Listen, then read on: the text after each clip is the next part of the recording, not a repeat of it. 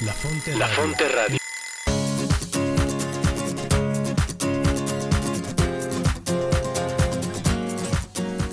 Bienvenidos a tu programa La Brújula. La Brújula.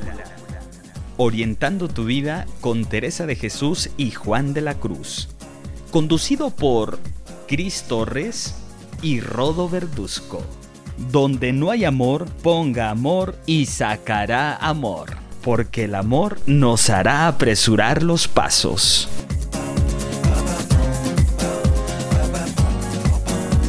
From Jamaica to the world, it's just love. It's just love. Yeah. Why must the children ¿Qué tal amigos? ¿Cómo están? Pues nosotros muy contentos de estar aquí, ¿verdad, Rodo? Bastante contentos, Cristi, gracias por acompañarnos amigos.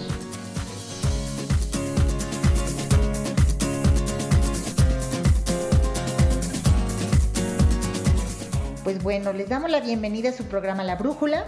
Orientando tu vida con Teresa de Jesús y Juan de la Cruz. from Jamaica to the world, it's just love. It's just love. Estamos transmitiendo como siempre desde el Centro de Espiritualidad del Carmen de Toluca, aquí en el Estado de México.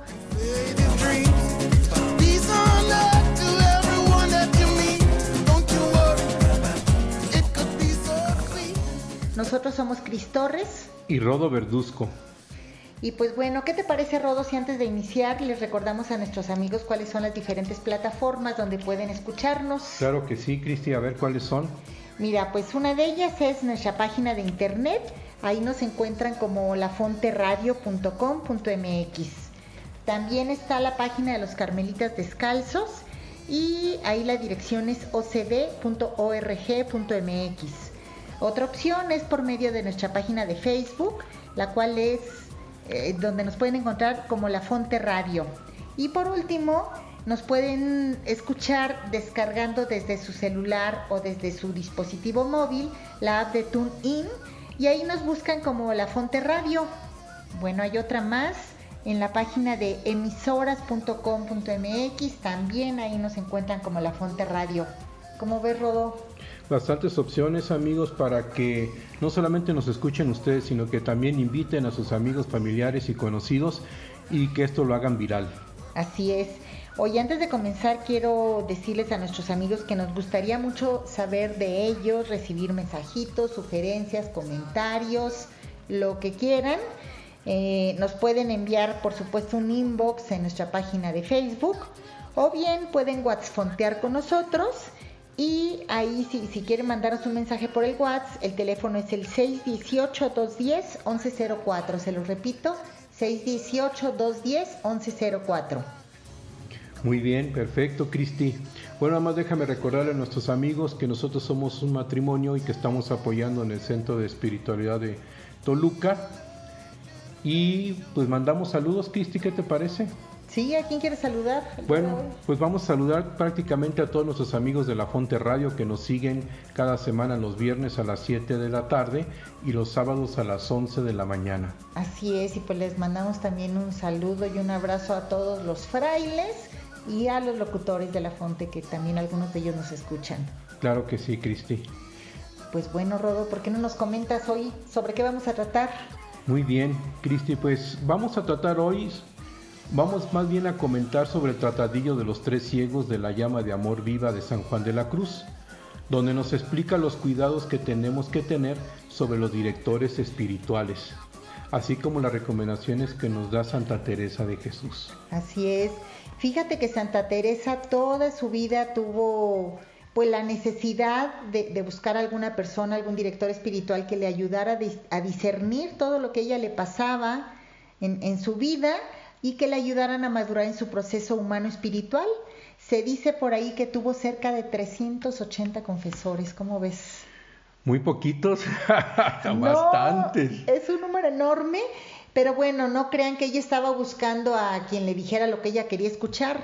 No, más bien, este, pues bueno, ella después les voy a comentar qué es lo que nos recomienda qué características nos recomienda que tenga un confesor o director espiritual, pero pues ella viajaba mucho o los confesores también no estaban siempre este, a la mano a donde estaba ella y muchos no le entendían, más bien era el problema. Y fíjate que está interesante eso de Teresa porque nos va a ayudar a entender por qué debemos de tener un buen director espiritual, un buen guía espiritual, ¿verdad? Porque al final o nos ayudan a llegar a la unión con Dios, a conocernos a nosotros mismos y a conocer a Dios, o en otras palabras vamos a ver amigos que nos pueden perder. Y no solamente nos pueden perder, sino los que han, avanzado, pues pueden hasta retroceder en el camino. Sí, exacto. Fíjate que Teresa llegó a decir, no haya un confesor que me entendiese, aunque le busqué 20 años. ¿Te imaginas? Qué fuerte. Qué barbaridad. Y, y también ponernos a pensar si alguno de nosotros tenemos un director espiritual o si no tenemos, darnos cuenta qué tipo de director espiritual es. Así es. Si pues me bueno. está ayudando o me está perjudicando, ¿verdad, Cristi? Claro, y bueno, como dice Teresa, ella siempre se iba a los efectos, entonces pues también qué, qué efectos este, suceden en mí, pues también es una medida, ¿no? Para darme cuenta yo cómo voy. Pero a ver, ¿qué nos dice San Juan? Fíjate que antes de entrar en materia, déjeme comentarles que cuando una persona está en paz, significa que está completa y que no tiene vacío de Dios. Es el deseo de todo hombre y Dios es nuestra paz, ¿verdad? Y una persona completa es una persona llena de Dios. Alguien que tiene a Dios en su interior tiene la paz.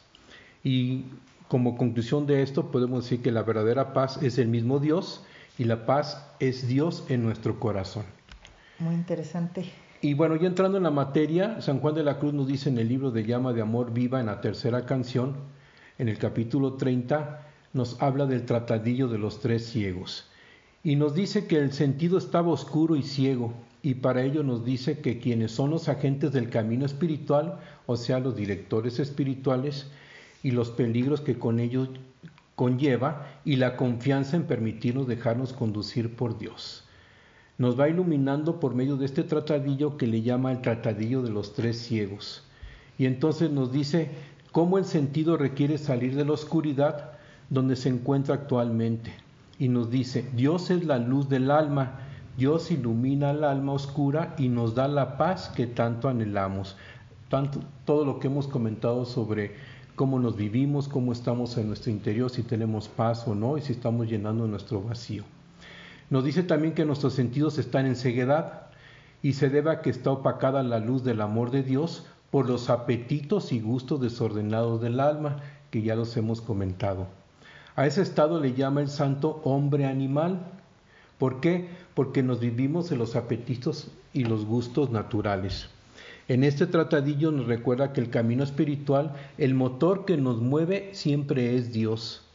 Le pone el nombre de Lazarillo, al que nos guía y lleva de la mano a donde el alma no sabe ir. O sea, nosotros no conocemos el camino, necesitamos a alguien que nos vaya guiando.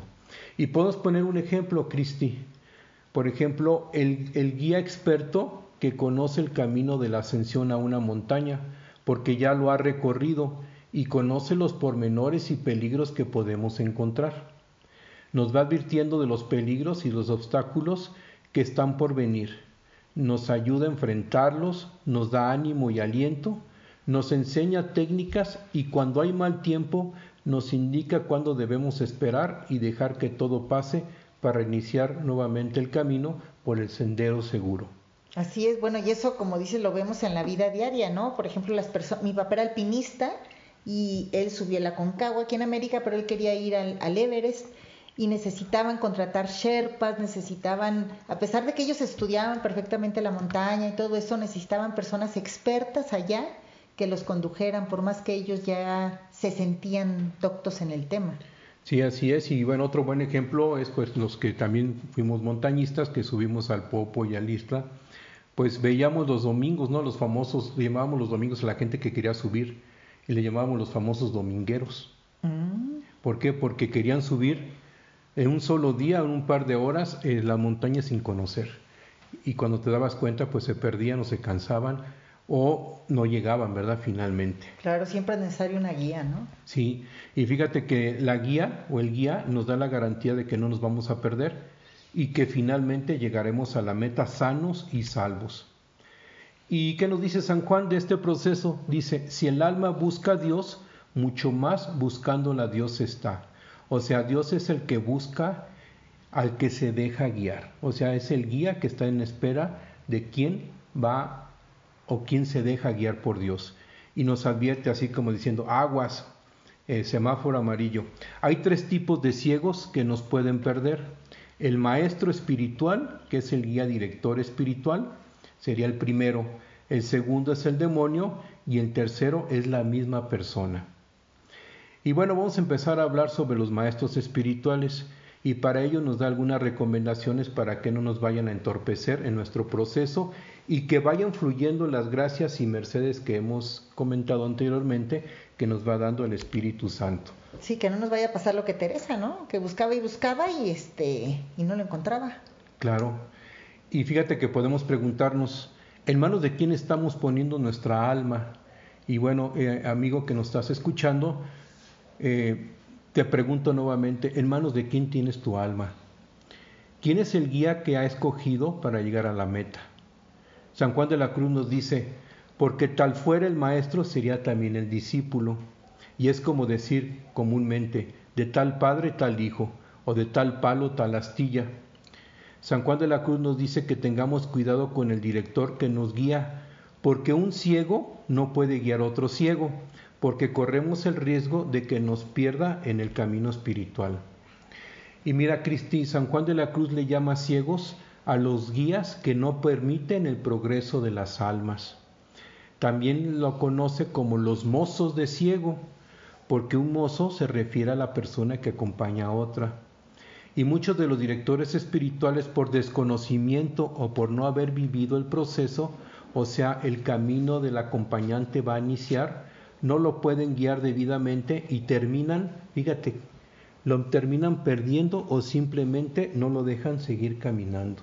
Sí, y fíjate, ahorita recuerdo a San- Santa Teresa tuvo directores espirituales que, bueno, que no le entendían, como ella decía, pero que le recomendaron inclusive, por ejemplo, dejar de comulgar o dejar de hacer oración. Ajá. Este, imagínate qué tanto daño puede hacer una persona que no entiende, que no, no te entiende, ¿no? Con tu proceso. Y también déjame comentar, también me sucedió eso, ¿no? Cuando yo me molesté mucho con un sacerdote porque yo le pedí que fuera mi director espiritual. Y me dijo, no, yo no puedo dirigirlo. Y pues yo me quedé un poco frustrado, ¿no? Porque dije, bueno, ¿cómo que no me puede dirigir?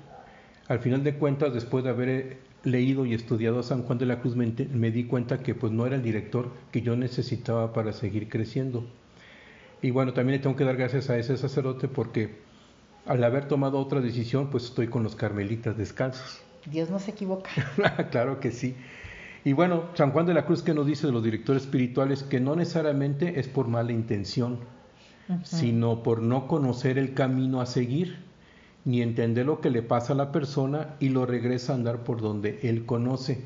O sea, una persona que no ha guiado, vamos a poner el ejemplo de la montaña, una persona que no ha subido una montaña y no, más ha subido una parte de la montaña, pues no te va a poder guiar hacia más arriba, ¿no? Te va a decir, bueno, yo conozco hasta aquí y ya lo demás ya no, y mejor quédate aquí, ya no subas, etcétera, etcétera, ¿verdad? Claro, Santa Teresa pues se recomienda que tengan experiencia o que sean letrados, pero ya más adelante les diré. Claro.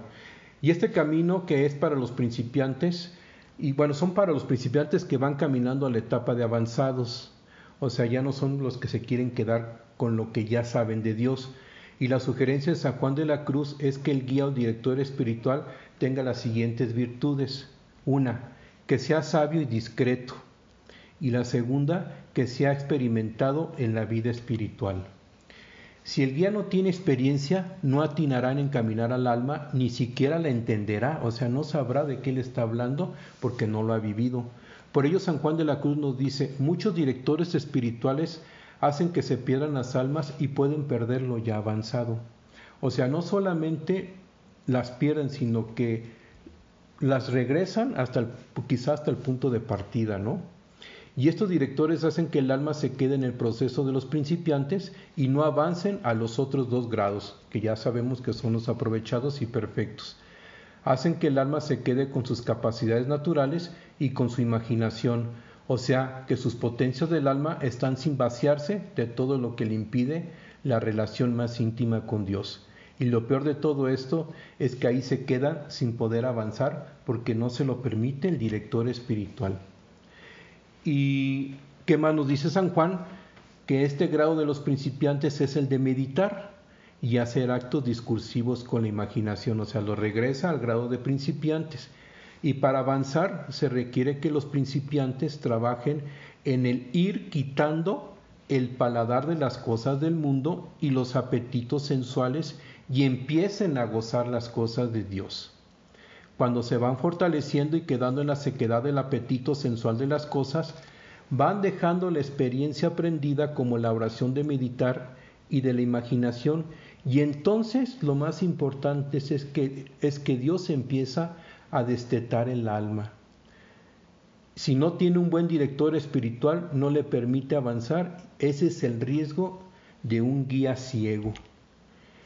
Y San Juan nos dice que el siguiente paso hay que llevar al alma de modo contrario a lo antes aprendido, que era el de tener la iniciativa. Fíjate qué importante. Antes nosotros teníamos la iniciativa y nos dice también, inicia la, la siguiente etapa. Ya el alma destetada inicia el paso de la meditación a la contemplación y pone un ejemplo, es como un niño que deja a la mamá y empieza a caminar solo con sus propios medios. Dios la lleva al silencio, eso es lo más importante.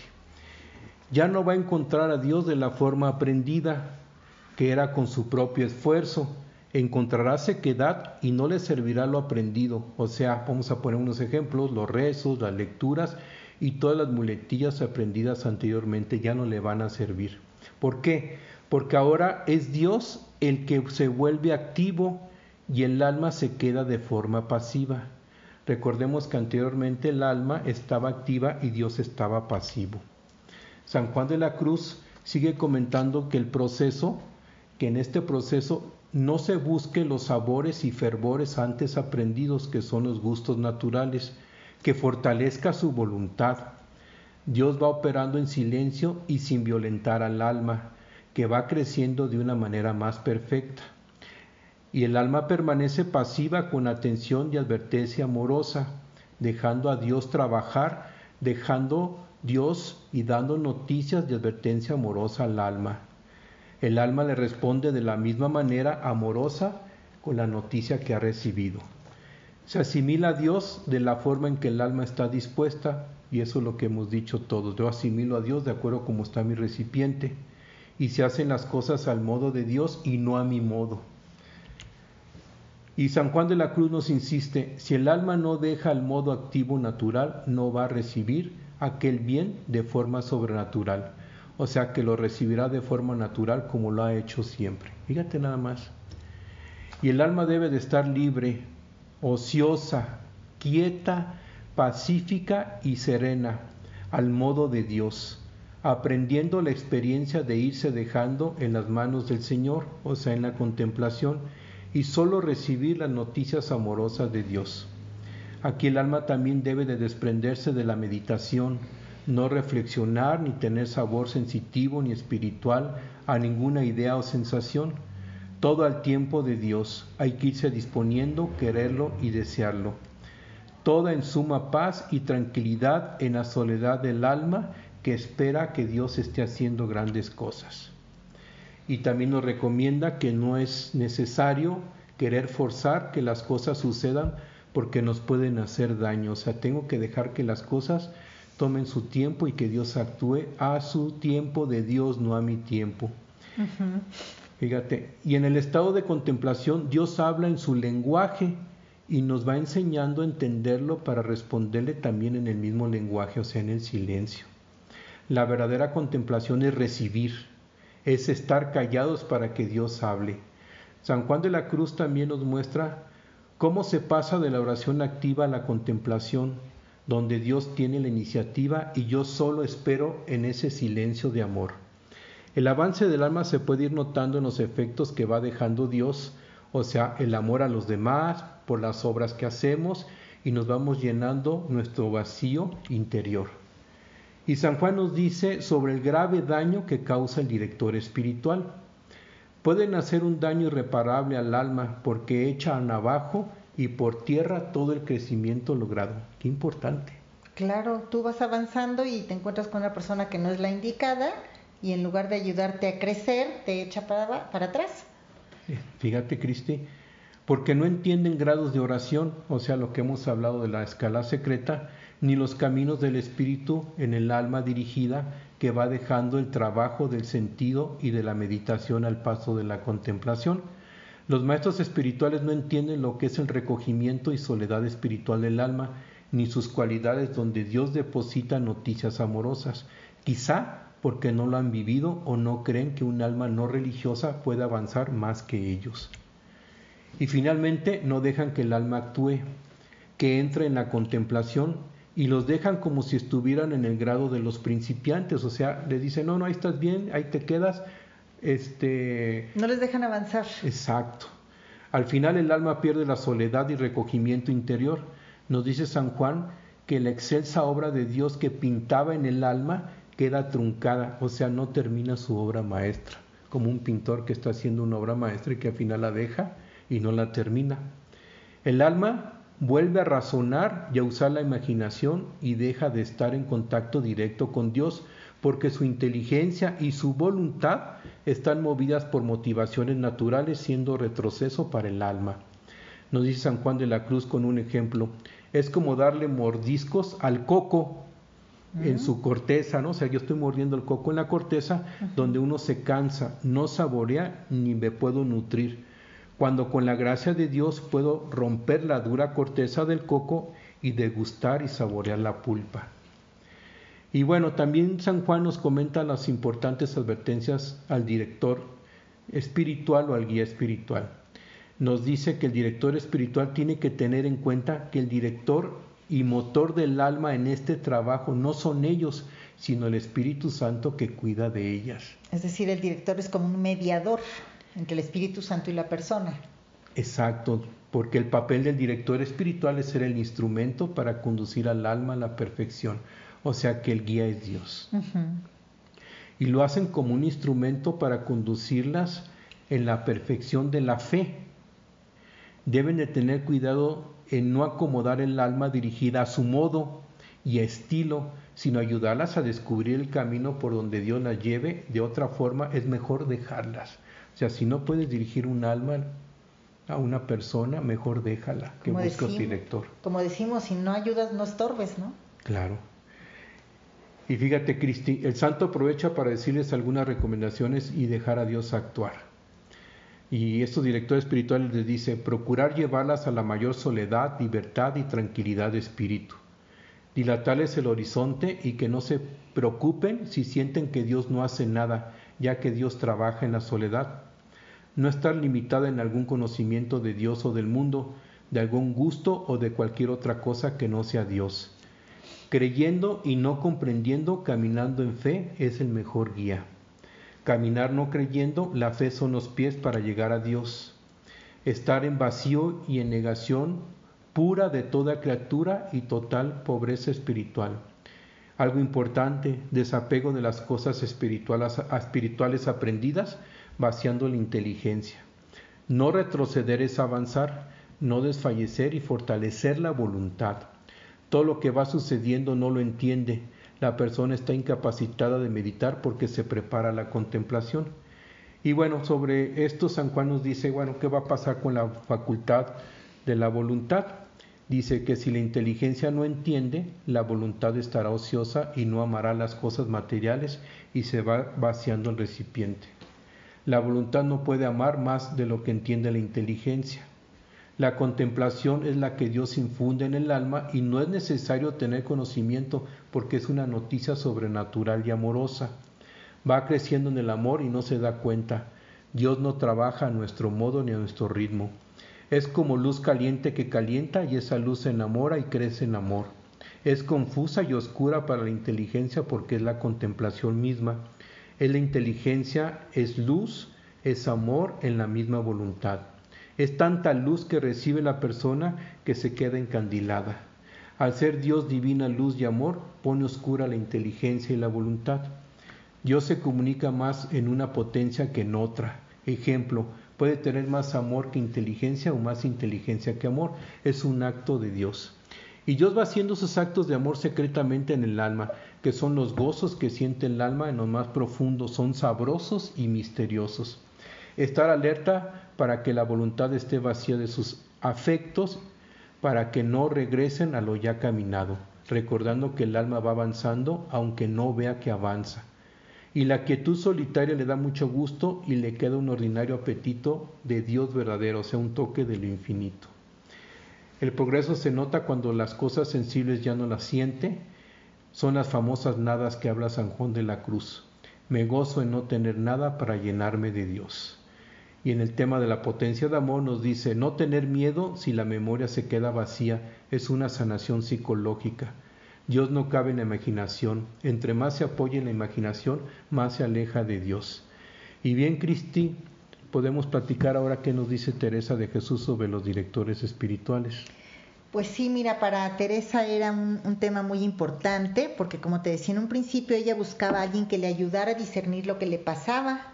Ella tenía pues la necesidad de discernir para vivir según la voluntad de Dios.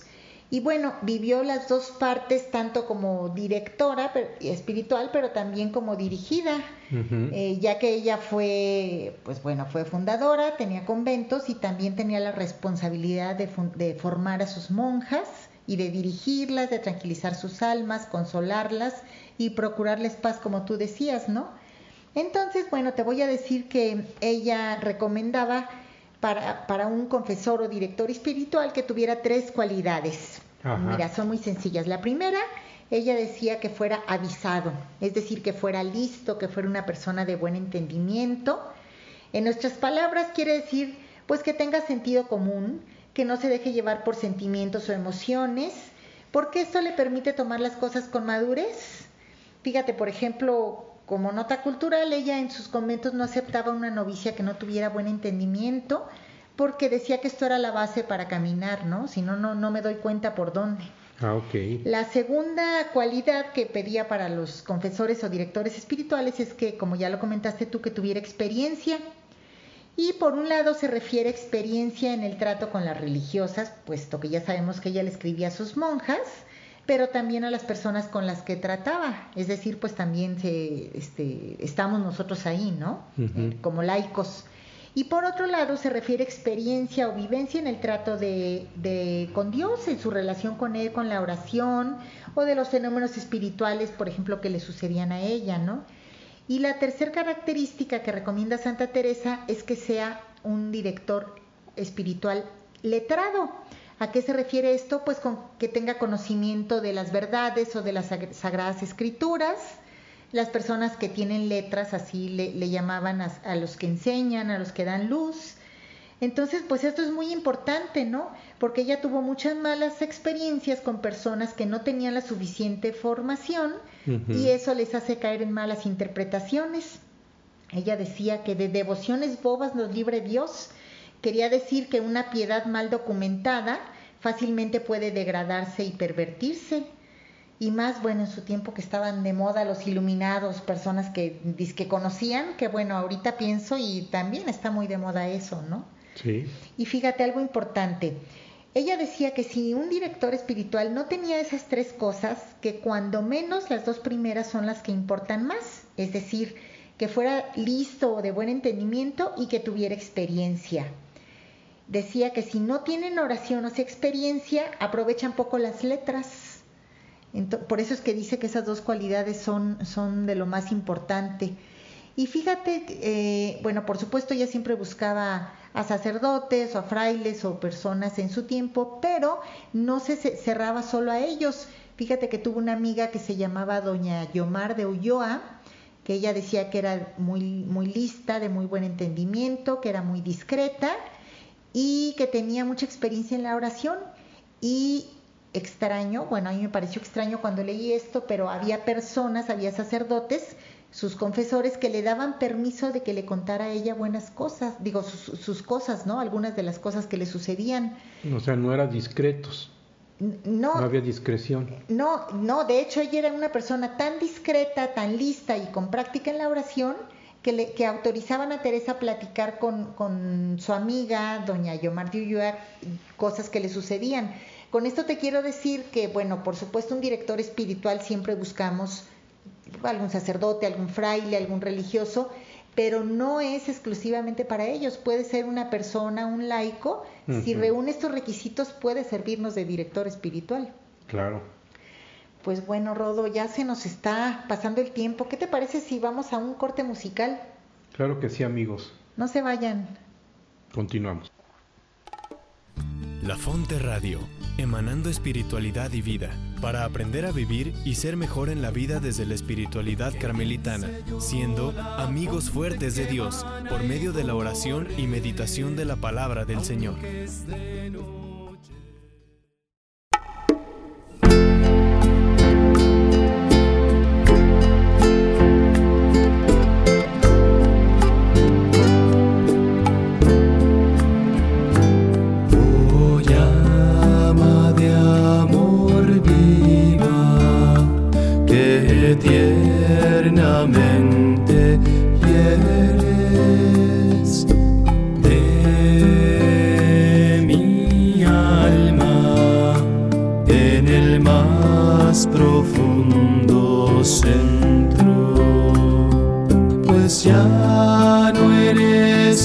Esquiva, acaba ya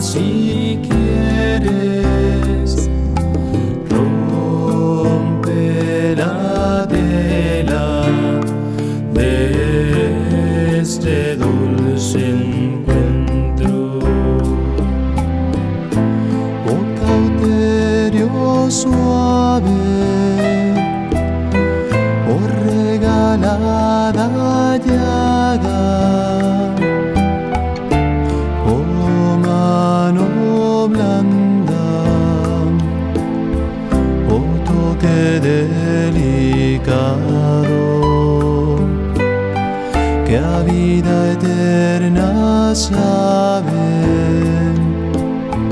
y toda deuda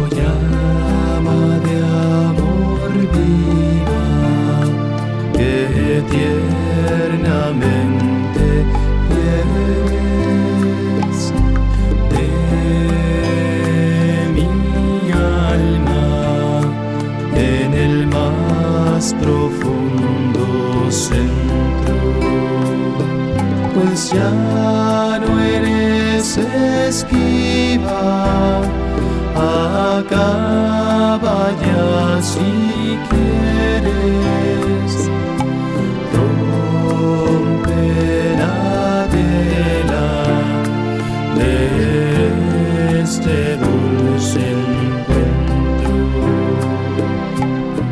Cuán manso y amoroso recuerdas en mi seno, donde secretamente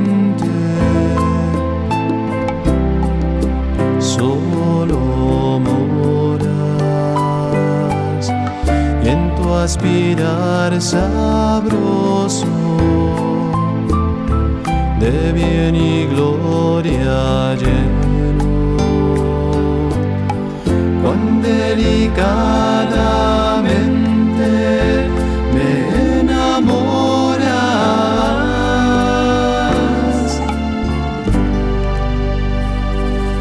Oh llama de amor viva tiernamente hieres de mi alma en el más profundo centro.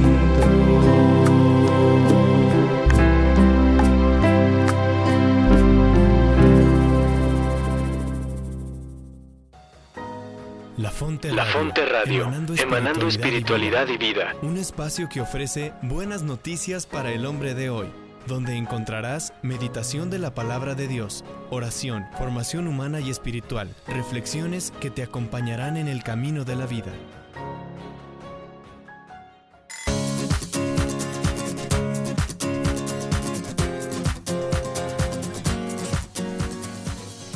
Amigos, pues qué bueno que siguen con nosotros, ya regresamos de este corte musical y pues si escucharon el, el segmento anterior hablábamos con Rodo de cuáles son las características que debe tener un director espiritual o le llama San Juan de la Cruz en su tratadillo el, el primer ciego, ¿no? Que es el director espiritual.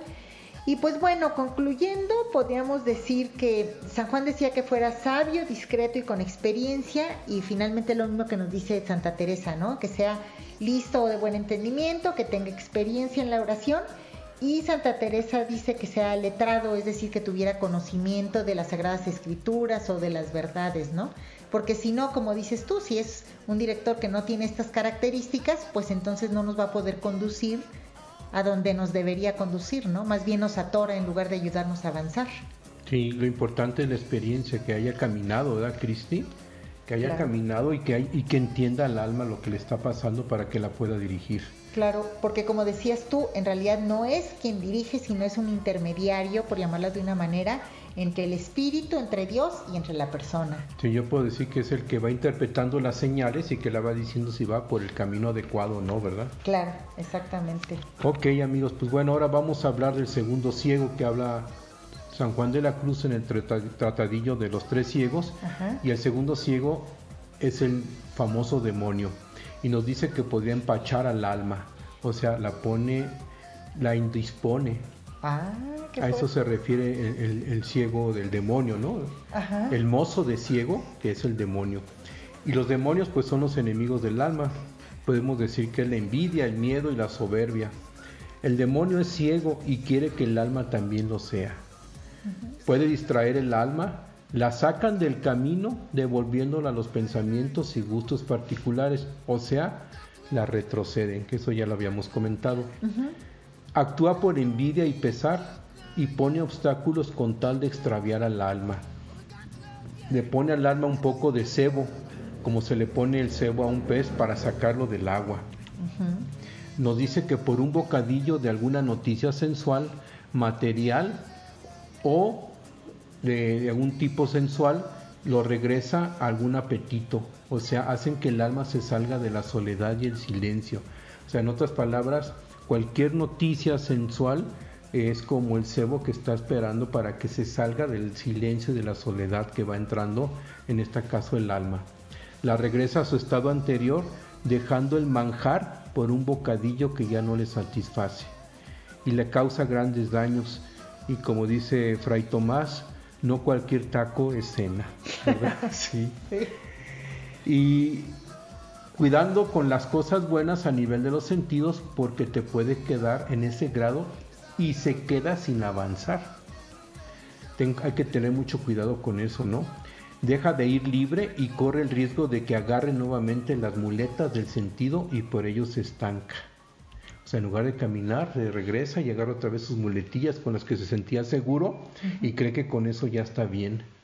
Y como desconoce el camino por donde anda el alma, se le pegan fácilmente las noticias y sentimientos que le pone el demonio y la aparta de la soledad. Se distrae del camino y queda distraída por poca cosa, o sea, cualquier cosa la distrae.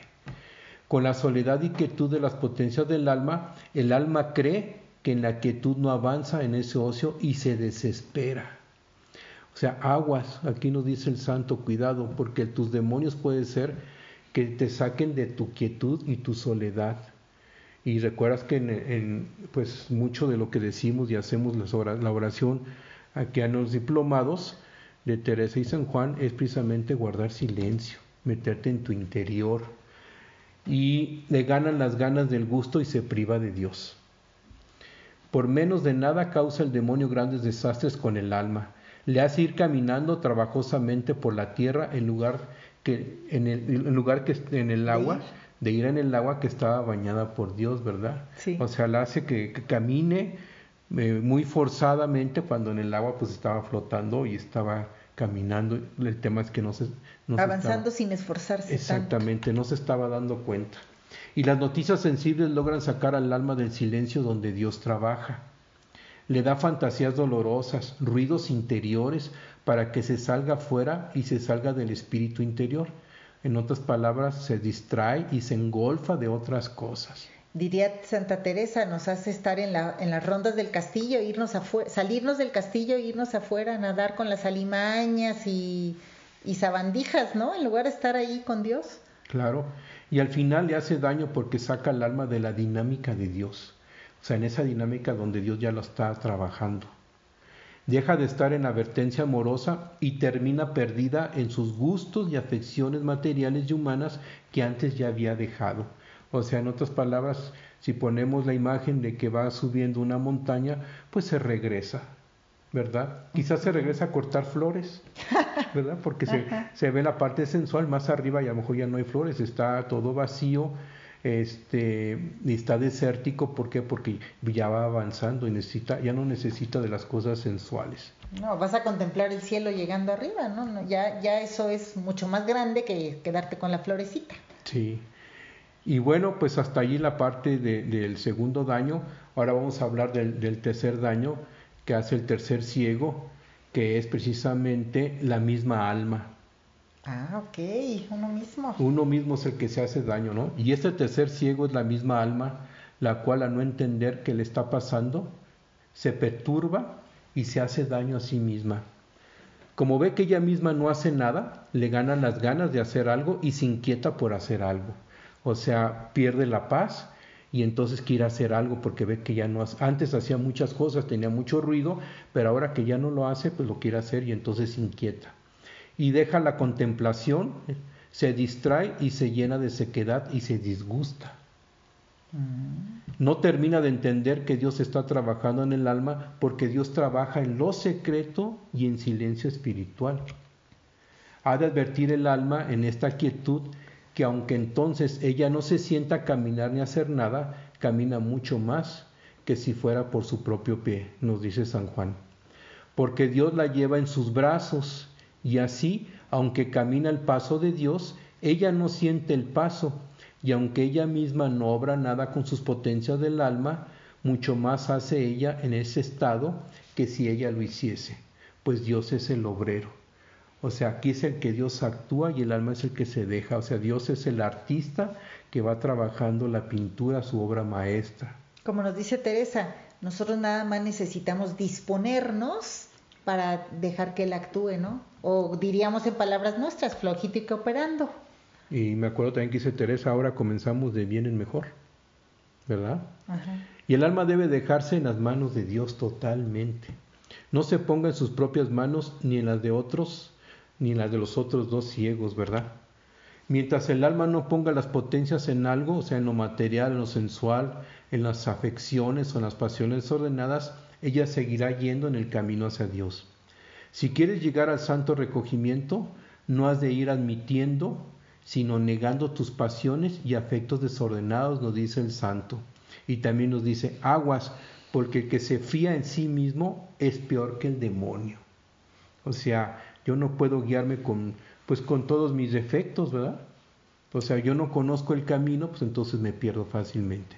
No, y ahí caemos en el orgullo, ¿no? O en la vanidad. O sea, yo soy la que por mí voy a llegar sin ayuda de nadie. Claro. Y quien obra con tibieza cerca está de la caída, aguas.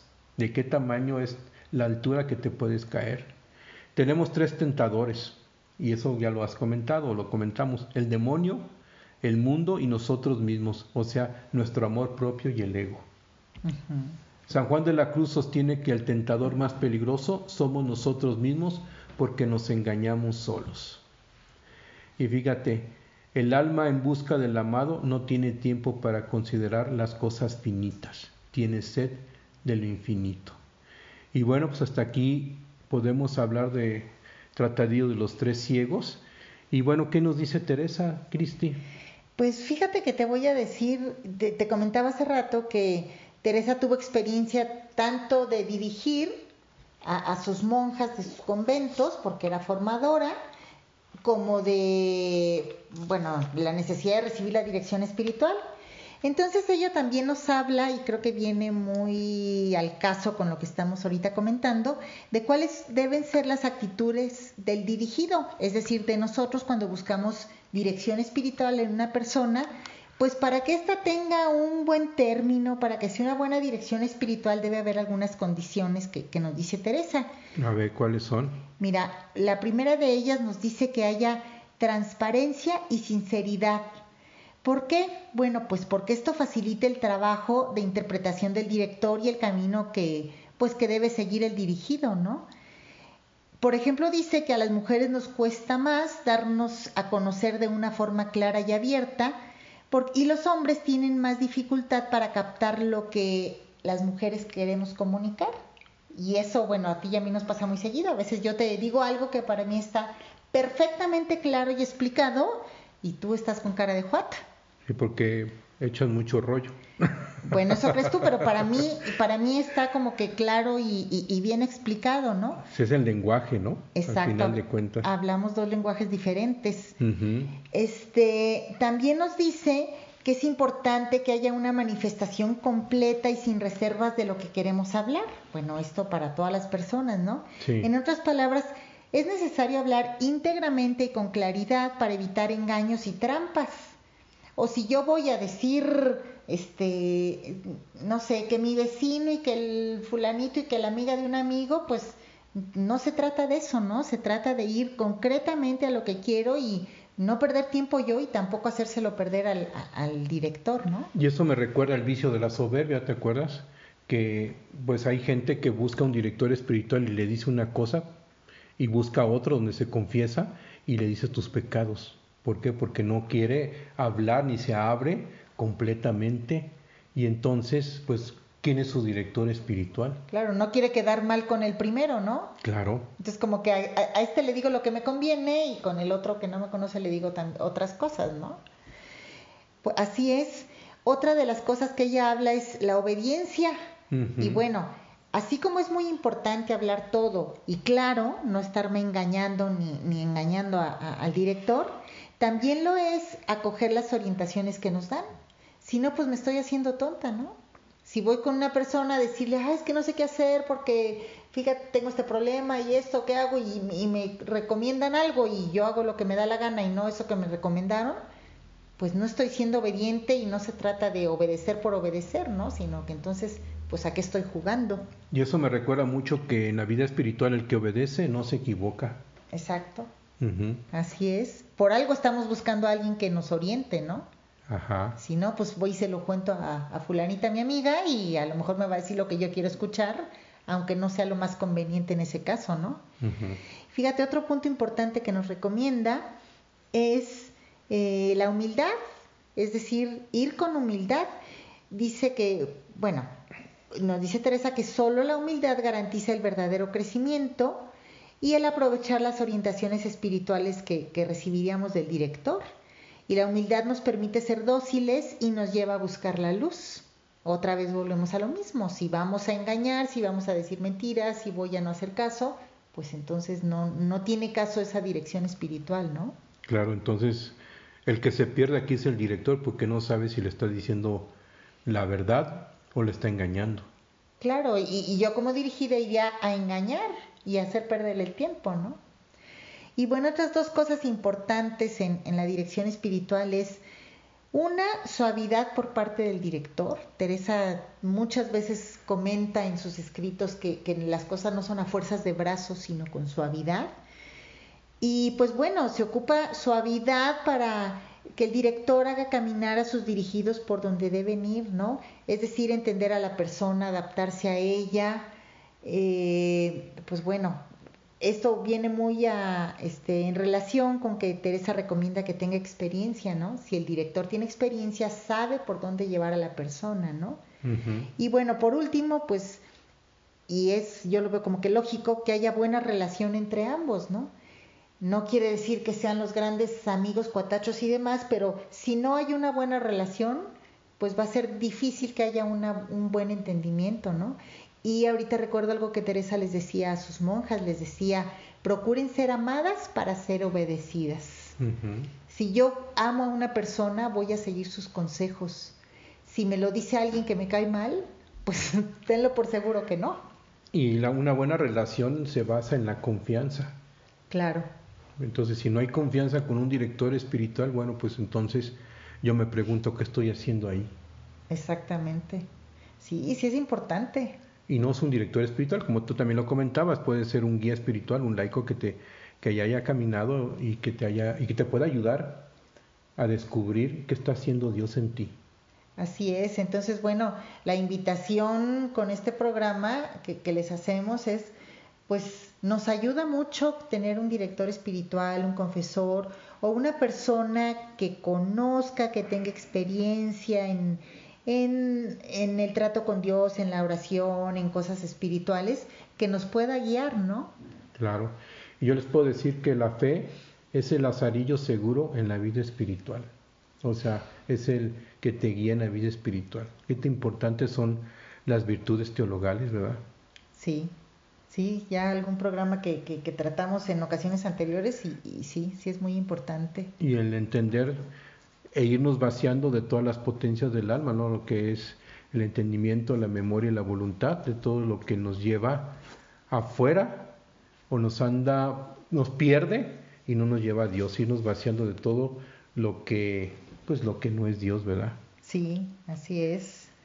Pues bien, Rodo, ya se nos está acabando el tiempo, pero pues no sé cómo ves de, les podríamos dejar una tareita a nuestros amigos. Claro que sí.